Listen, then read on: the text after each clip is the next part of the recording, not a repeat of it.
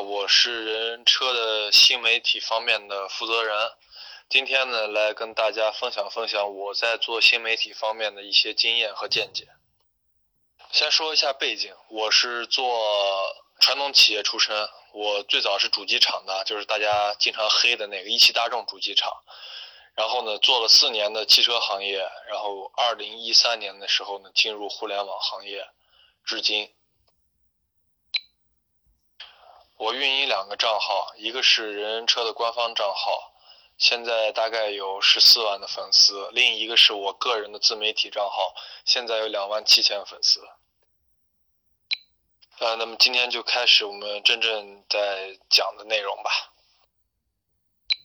首先，我们来跟大家分享第一个，就是创意内容到底是怎么做出来的？这也是大家在做这个新媒体的时候最痛苦的一个问题，就是。哎呀，我今天我这个账号到底发什么呀？明天我这账号发什么呀？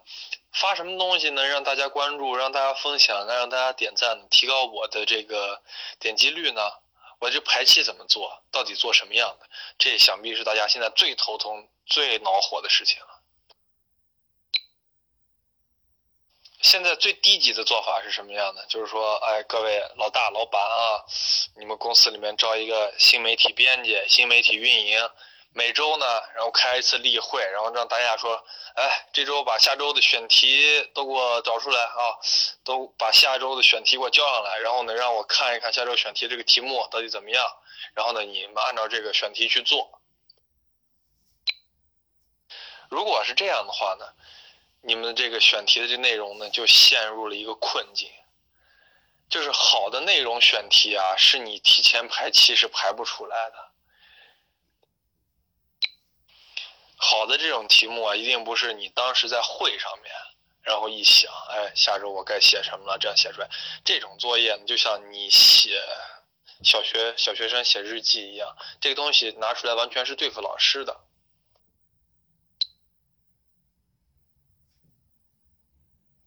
真正好的原创内容呢，一定要从你平时的生活和阅读之中积累出来。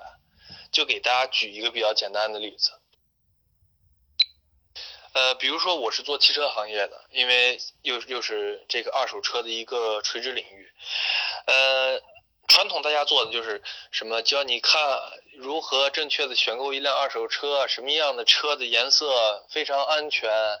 呃，事故车的危害到底什么，水泡车的危害到底什么，这种选题就是大家都能想得出来，大家都能做出来的选题。这种选题呢，就做，还不如不做。让大家对于你的公众号呢产生一种，呃，理解呢，就是你做东西没有什么新意，大家都可以随便找一遍，你都可以写出来这种东西。做这种东西呢，就你就停一下吧，不要再做了。从这一点我们能看出来的，如果你要做的话，就从标题的这一点，首先从第一点呢，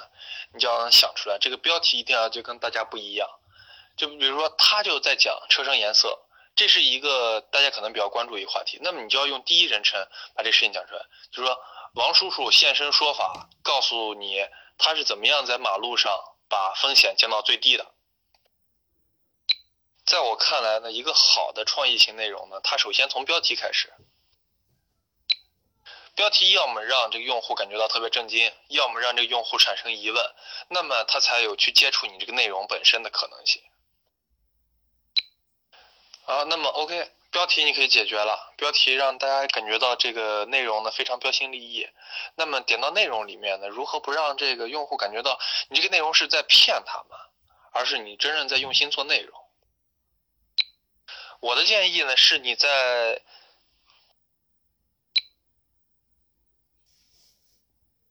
我的建议呢是你的公共号呢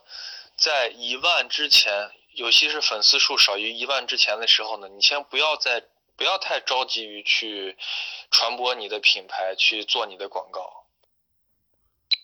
首先呢，你就把你的最早的一万的用户啊，当成你的好朋友，不要向你的好朋友去推荐安利，也不要向他们去推荐什么保险理财产品。这个。五八到家呢，你可以看到他的公共号呢，他的每一篇公共号呢讲的内容啊都非常的官方，就是仿佛是一个机器，或者真正就是一个运营人员，在跟你在这儿说话。而一家杰做的呢，他就是经常称你为主人或者女王大人，让你感觉真的是一个特别好玩的一个小孩儿，在这个微信面前在跟你进行对话。呃，不好意思，我这个网好像不太好，我刚才发了好几条，这微信都没有发出去，所以比较慢啊，大家见谅。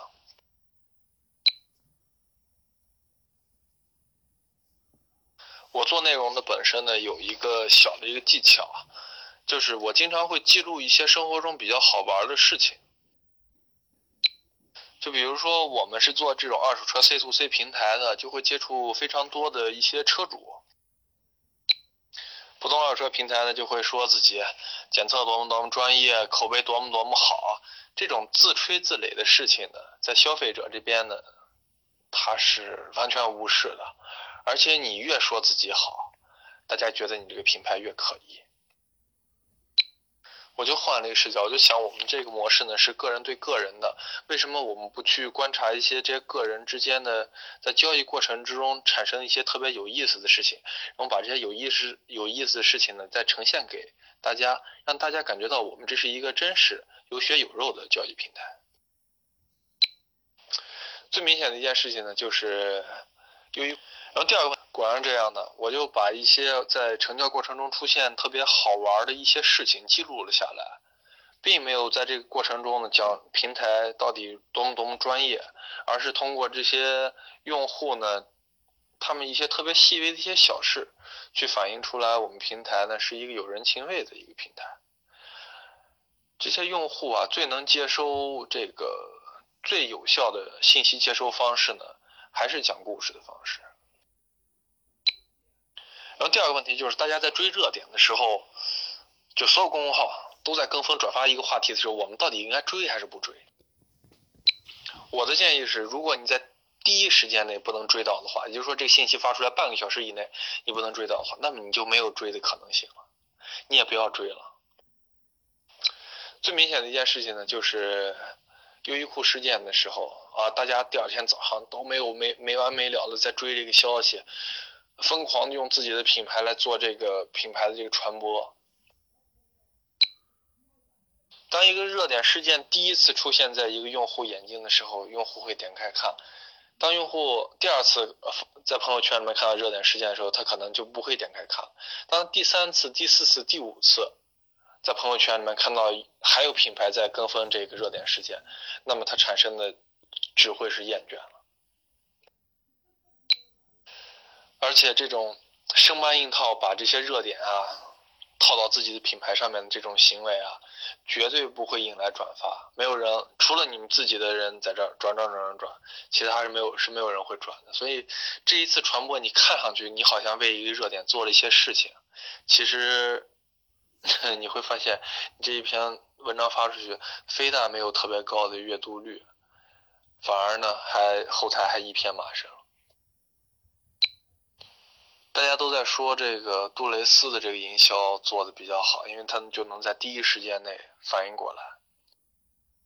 那么，如果我们反应不了那么快，那么在热点出现的时候，我们应该能做些什么？我的建议呢，是在高峰期的时候呢，这个时候呢，就不要再去推送消息了，因为不管你这份推送什么消息，你都会被淹没在大量的信息海里。我的建议就是，大家越热闹的时候，你越要冷静。就比如说，大家都在喊啊，快来看优衣库，呃，然后什么什么不去优衣库，就等等等等这样问题的时候，你哪怕就给用户就送去说，在这个 喧嚣的日子里面，我就希望你今天睡得舒服，晚安。就发一条特别有人情味儿，让人感觉到特别温暖的一条简单的文字推送，也比去追热点来的要好啊。第二种方法呢，就是等这个热点已经过去的时候，可以给它来一个回炉热。因为我曾经就做过这样的事情，就是等当这个热点都已经过去之后，然后就是说我们来总结一下这件事情的全部发生过程。呃，也同样呢，有很多人在做这件事情，但是根据我对于这个数据的监控啊，你去做这种汇总帖，所花的精力，还有你所得到的这种传播效果啊，要比你去当时去追热点、去死拍脑筋去写这个营销帖啊，要来的省劲的多。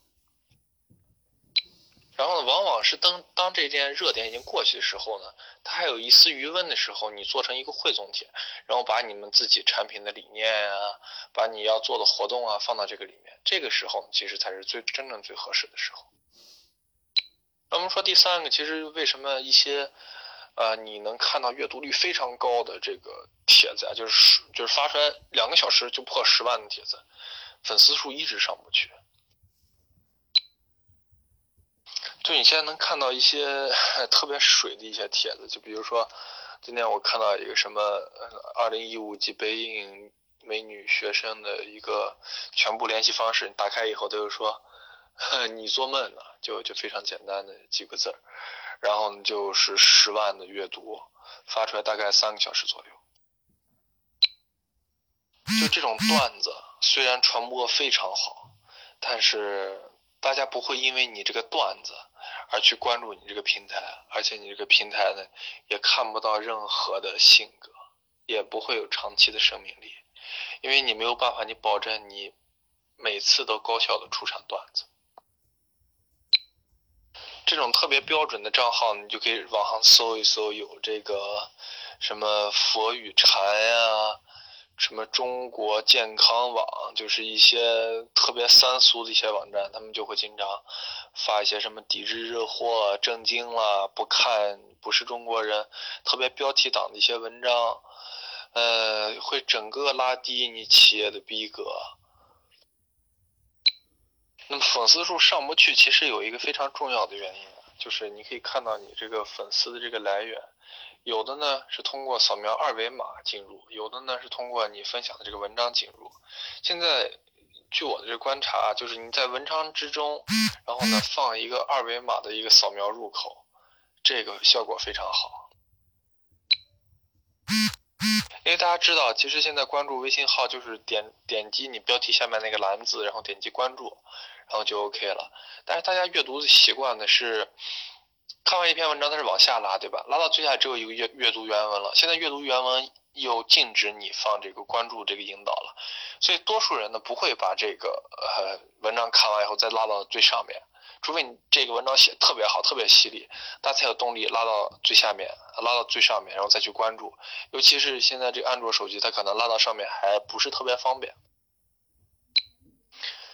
呃，所以大家做一个在底部的一个扫描这个二维码，就是长按长按指纹扫描二维码的这个一个 logo 啊，是特别重要的。你会发现，当你放这个东西以后，你的这个粉丝的这个转化率啊，有明显的提升了。呃，这一点呢，我就要讲一讲，就是，呃，你要做公共号啊，你就要把它做好，把它做精美。就是现在这公共号就是。其实就像淘宝一样，就是以后大号会越来越火，小号都会慢慢死掉。那么死掉这其实就是因为一些细节。你现在在拍头想内容，大家其实可能关注你的公众号，就是因为你的刚出来的这个 banner 可能比别人精美。就是现在你能看到网上有一个叫差评，嗯的一个公众号，其实他的这个公众号你会。能看到或者同道大叔，就是这种公众号，他做的非常细心。每一篇推送的上面呢和下面呢都会有一个每一期规律型的一个对称的一个 banner，还有一个底部的一个帖。其实大家对于图像的关注度呢会更高一些。如果这个人在第二次在朋友圈里面看到你的图像，就会非常深刻的记住你这个账号。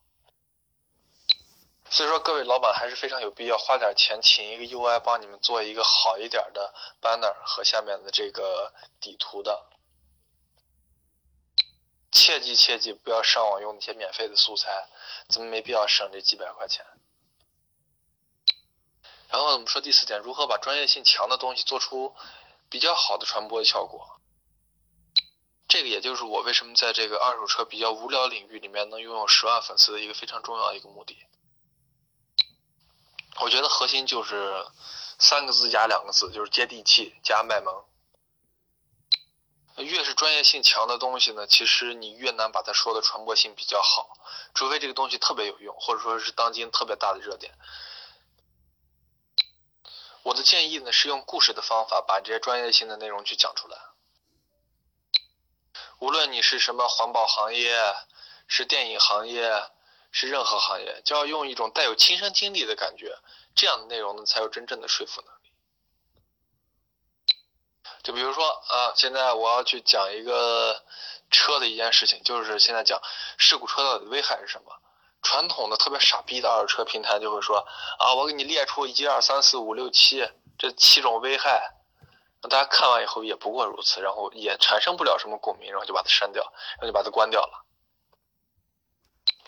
更聪明点的说法呢，就是通过一个故事，我呢就通过一个故事，就是说两个人在一起相遇了，然后他们俩在茶楼里面碰到了，然后呢用彼此的对话切磋，去告诉对方，去告诉了用户，就是用他们俩的对对话讲一个故事。用通过这个故事呢，去传告诉用户，就是说，呃，这个王尼玛买一辆车，这辆车为什么不安全呢？那么这个富帅告诉他了，这个事故车呢，大梁方面啊有过受损啊，那么撞二次二次撞击以后呢，那么这个车身呢，它的受损率呢就会变高了。然后王尼玛震惊了，说啊，不会吧？然后呢，这回他给他做了一个实验，用故事的方式呢，去体现你这种专业性的东西，用户呢会。更好的一呃，更好的接受这个东西，而且大家会觉得通俗易懂。千万不要用自己的这个专业性的态度啊去衡量用户，呃，就是做自媒体有一个标准，就是你就把用户就当成小孩儿，就是越通俗越好，越通俗越好。但是你也不能讲的太啰嗦了，在通俗的过程中呢，你一定要有一定趣味性，需要把这个故事呢有一定的趣味性呀。把它贯穿起来，在在在你写内容的时候呢，我建议你这样：你先拿一支笔，然后呢，把你这一期内容。的大纲写出来，其实你看你要写什么？你要写一个关于这个自来水的净化器的一个东西，那么就要写这个传你要传播东西什么？自来水的，呃，就是现在我们直接引用这自来水有哪几个点不不够好？比如说这个这个水是什么？可能是酸性的啊，这个水里面可能含有一些重金属，嗯，这样的事情，先把它列出来，列出来以后，你再去想通过一个什么样的方式把这个事情去引用出来。我见过比较高明的方法，就是从新闻上面扒一些消息，一些损人听的消息，就比如说我国哪一些哪些地区自来水严重不达标，就这样的新闻呢放到上面，然后下面放你的内容，就讲一下，不要直接去，不要直接去讲讲讲讲你们的产品啊，而去讲一下这个水是怎么对人体产生危害的。然后最后告到放到最后，在最后的位置，然后呢就诚诚实实的去告诉用户说这里是广告，不要去欺骗用户，不要让用户觉得哎你这篇这个是软文啊什么，就真告诉用户就说你们就是卖这个东西的，这样的话用户更好的去理解这是一个广告，而不是一个忽悠我的东西。最后一个话题就是一篇什么样的内容呢比较容易打动人，然后。有比较好的传播力量。从我们平台发的将近二百篇文章里面发现了比较容易打动人的文章。就同样，我们打个比方，同样是一篇，就是说讲讲什么环境污染呢，讲现在大大气雾霾特别严重。那么如果呢，你用另一种方法，用图表的方式，你可能拿出一个数据啊，第一天、第二天的这个空气中的这个 PM 几几几的这个含量是多少，我们就可以去。呃，这个怎么说呢？去柴静用一些非常准确的数据，还有例子，非常有说服力的一些东西去呈现给了大家，所以大家才会感觉这些东西非常耸人听闻。当你把这个内容挖的越深的时候，你这个内容的才在这芸芸众生里面才有一定的说服力。就是你能把事情看得越小，能把东西写得越细，其实越好。一部电影，现在大家都在写影评，那么好的影评，你就可以看到毒舌电影，它是通过一个人的性格挖掘，甚至挖掘出来他的身世，挖掘出来他是怎么在这个电影里面去奋斗，他的这个历史，他的家庭背景是怎么样。你们会看到他，你从他这公众号里面看到一些其他公众号看不到的东西，你就会去想去持续的关注他，对，甚至对于这个号背后的人感产生兴趣，这就是非常厉害了。呃，那么今天就跟大家聊到这吧，因为我自己呢，做自媒体的时间不是非常长，而且呢，只做过这个汽车领域这方面自媒体做的比较好，所以呢，可能有一些地方呢说的还不是特别得当，所以呢，希望大家多多包涵，谢谢大家。